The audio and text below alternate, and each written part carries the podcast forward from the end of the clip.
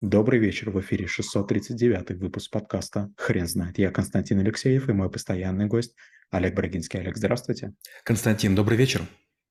Хрен знает, что такое поисковая система, но мы попробуем разобраться. Олег, расскажите, пожалуйста, почему это навык? Было время, и интернет– это было некое количество сайтов, и чтобы найти что-то, вам нужно было каким-то образом узнать адрес. И вы угадывали чуть ли не там э, случайным образом название сайта компании. Потом появился такой агрегатор, как Yahoo. Не знаю, застали вы его или не застали, но это было такое древовидное, странное такое э, сооружение, по которому нужно было ходить и находить компании, отрасли, индустрии, страны и так далее.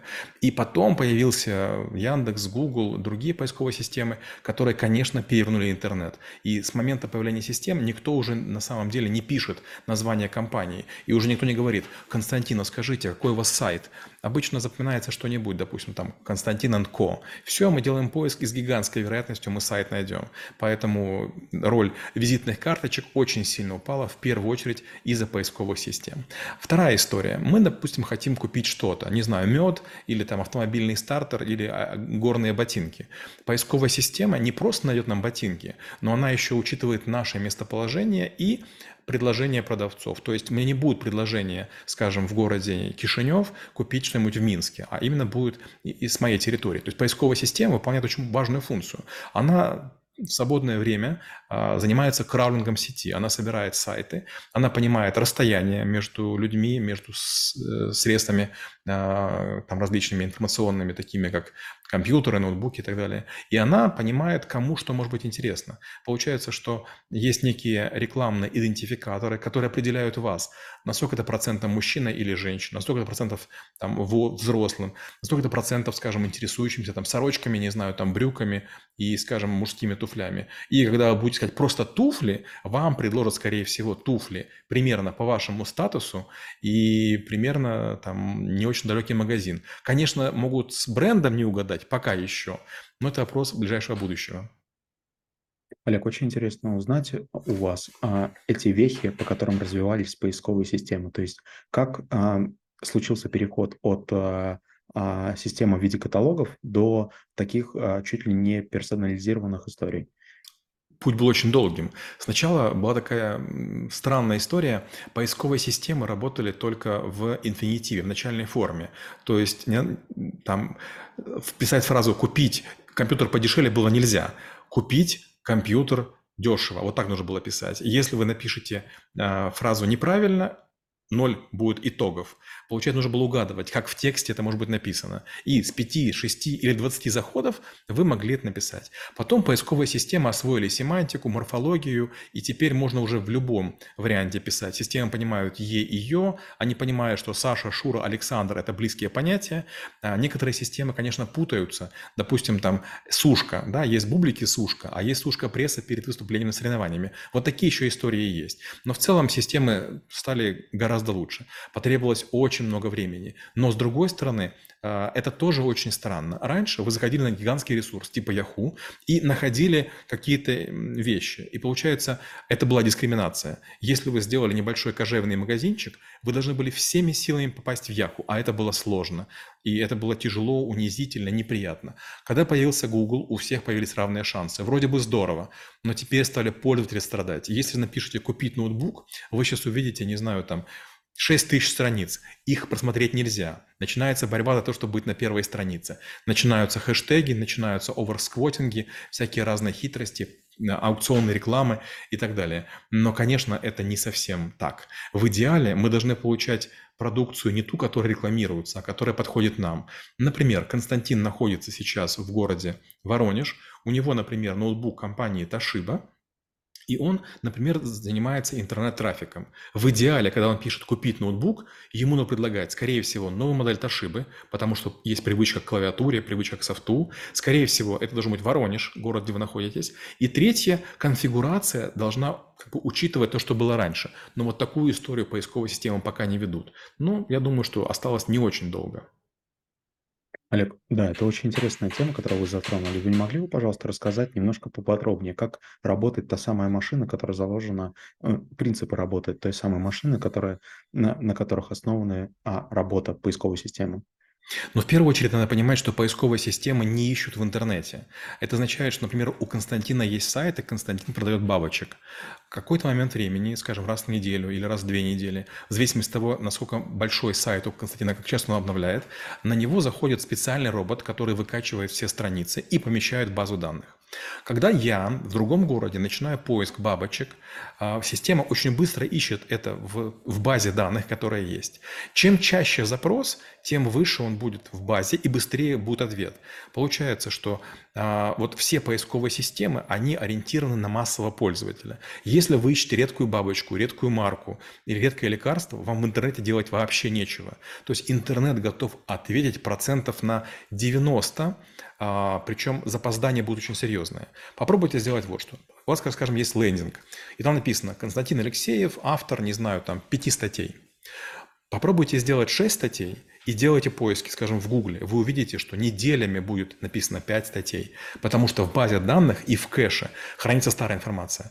Мало кто этого понимает. Считается, что настолько всего много, предложения настолько разнообразны, что мы можем найти все всегда. В больших городах – да, но в малых городах уже в городе есть, не знаю, там какие-нибудь санки для ребенка, но поисковая система их найдет только через месяц, а уже будет весна.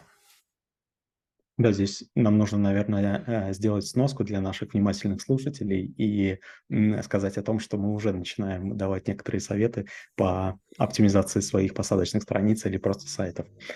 Олег, вы не могли бы тогда немножко продолжить эту тему и рассказать, что супер важно знать для человека, который владеет своим сайтом и хочет, чтобы поисковая система ранжировала его сайт как можно выше?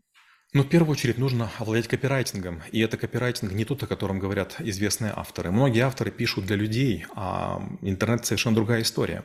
Например, вот у нас на школе трэблшутеров есть сайт. Он не очень большой, а, но мы пишем статьи таким образом, что мы перебиваем даже очень мощные сайты. И статьи, которые делают наши ученики, они набирают много просмотров. И к нам даже обращаются люди, которые владеют гораздо большим ресурсом и говорят, слушайте, ну почему к вам ведет? Это же явно мой запрос. Тем более я-то продаю, вы не продаете. И вот я начинаю объяснять, что есть, есть некая механика, есть многоуровневый копирайтинг, который нужно... Это первая история. Вторая история. Очень важно, чтобы сайт был быстрым, потому что э, даже если у вас хороший сайт, но медленный, на него Google вообще может не, не идти. Есть некие временные тайминги, которые... М- исключают вас из поиска. Есть такая страница, называется Page Insight. Page Insight. Если на нее зайти, можно протестировать свой ресурс, лендинг или сайт, а отдельно мобильная версия, отдельно в обычной. И если у вас все три или четыре имеют процентов по 90, скорее всего, вам нужно заниматься оптимизацией страниц. Но если у вас ниже показатель, вам нужно оптимизировать скорость. То есть медленные сайты являются для Google проблемой, потому что он думает, что человек может не дождаться, пока страница загрузится. Олег, очень интересная а, история, но если, например, человек, другой человек, у которого похожая страница, будет покупать рекламу в поисковой системе, а он, я правильно понимаю, что будет выигрывать точно по скорости и по а, выдаче мой сайт? И да, и нет. Если у вас нет рекламы, а у меня есть, я вроде бы буду выигрывать, у меня будет много заходов, но у меня будет большой bounce rate. Bounce rate – это соотношение людей, которые на сайт зашли – и которые вышли из него. К сожалению, люди, покупающие рекламу и трафик, часто забывают сделать хороший текст, правильные страницы.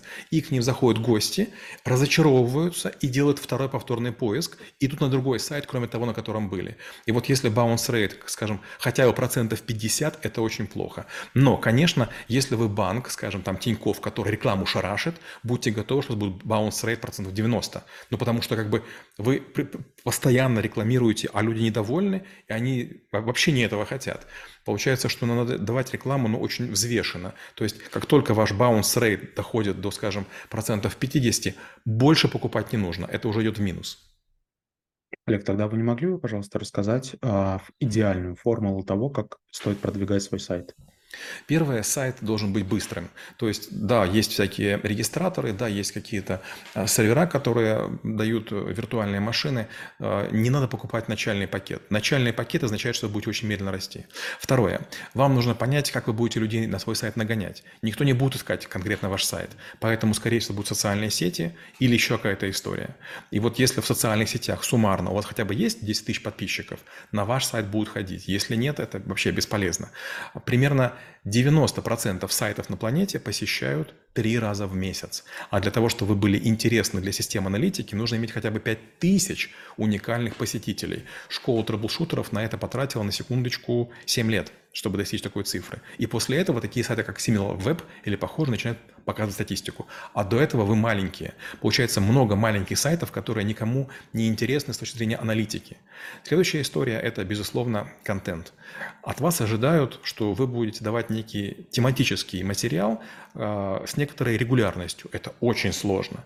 То есть нужно придумать целую махину, какой-то конвейер, с помощью которого будете, будете делать. Допустим, что сделал я? Я для каждого навыка придумал некую модель. Когда мы, допустим, книги размещаем, э, рецензии, это, во-первых, книги, которые еще не вышли, а во-вторых, это реклама к навыку скорочтения. Когда мы делаем статьи, например, про автокад с Валерой Хлебновым, это у нас там есть такой навык – автокад. То есть, если вы можете, то на каждое поисковое слово, которое потенциально могут использовать ваши потребители, написать минимум три статьи на каждое поисковое слово. Я не говорился.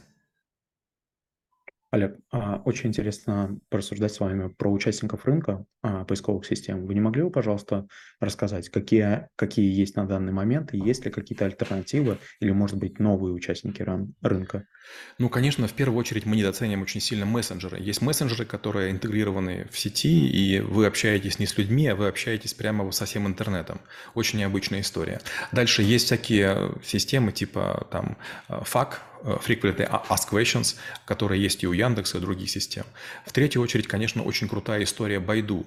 Байду – это китайская поисковая система, которая, в отличие от Гугла, не пытается давать информацию, а она прям пытается сократить путь до кнопки «Купить». И получается, что очень часто у вас в Гугле не бывает кнопки «Купить» при поиске.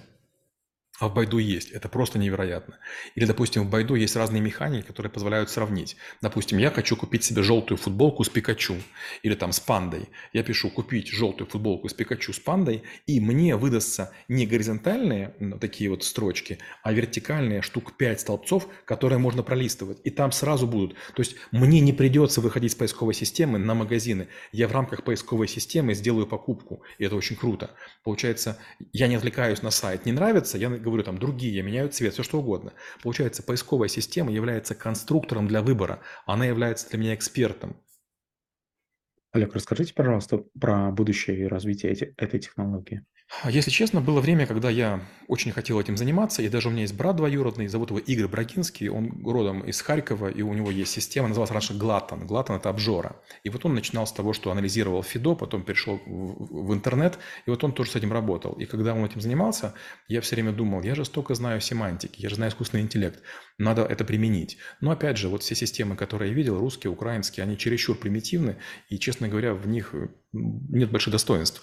С другой стороны, если построить чересчур умные системы, потребуются более умные сайты. Странная история. Поисковые системы можно умнее сделать, но глупые сайты а, будут очень сильно проигрывать. Получается, чем старее ваш сайт – тем хуже он будет работать в новых поисковых системах. И это большой странный парадокс. То есть вряд ли кто-нибудь захочет из крупных игроков рынка задним числом переписывать тексты, которые были написаны из серии «Мы молодая, динамичная команда, у нас уникальный совершенный продукт, подходящий для большинства пользователей». Это совершенно пустые тексты, в которых нет поисковой информации, нет никакого уважения к потребителю и нет ничего, что можно было проиндексировать. Олег, расскажите, пожалуйста, с какой точки зрения troubleshooter у нужно знать а, поисковую систему? Вот в первую очередь для того, чтобы знать, что их очень много. Есть интернет, который мы все видим. Это верхняя часть айсберга, и в ней найти, допустим, ключи для Windows или как взломать другую программу какую-нибудь невозможно. Но есть много разных сайтов, ну, я, конечно, не буду подсказывать, но которые являются даркнетом. И там можно купить много всего, а, не совсем легального, но решающую проблему наших потребителей. И я все время говорю, что неважно, можно заходить через интернет, можно через Darknet, но буквально в три шага можно найти почти любую информацию, если вы понимаете, как построить запрос. Если вы запрос построите неправильно, а, вам, вас могут привести на страницу, которая забанена в вашей стране по разной причине. И наоборот, вы можете ее, его переформулировать, то есть понимая, как работает язык, так, чтобы не вызывать подозрения поисковой системы, но получить доступ к тому, чему вы хотите. Олег, спасибо. Теперь на вопрос, что такое поисковая система, будет трудно ответить. Хрен знает.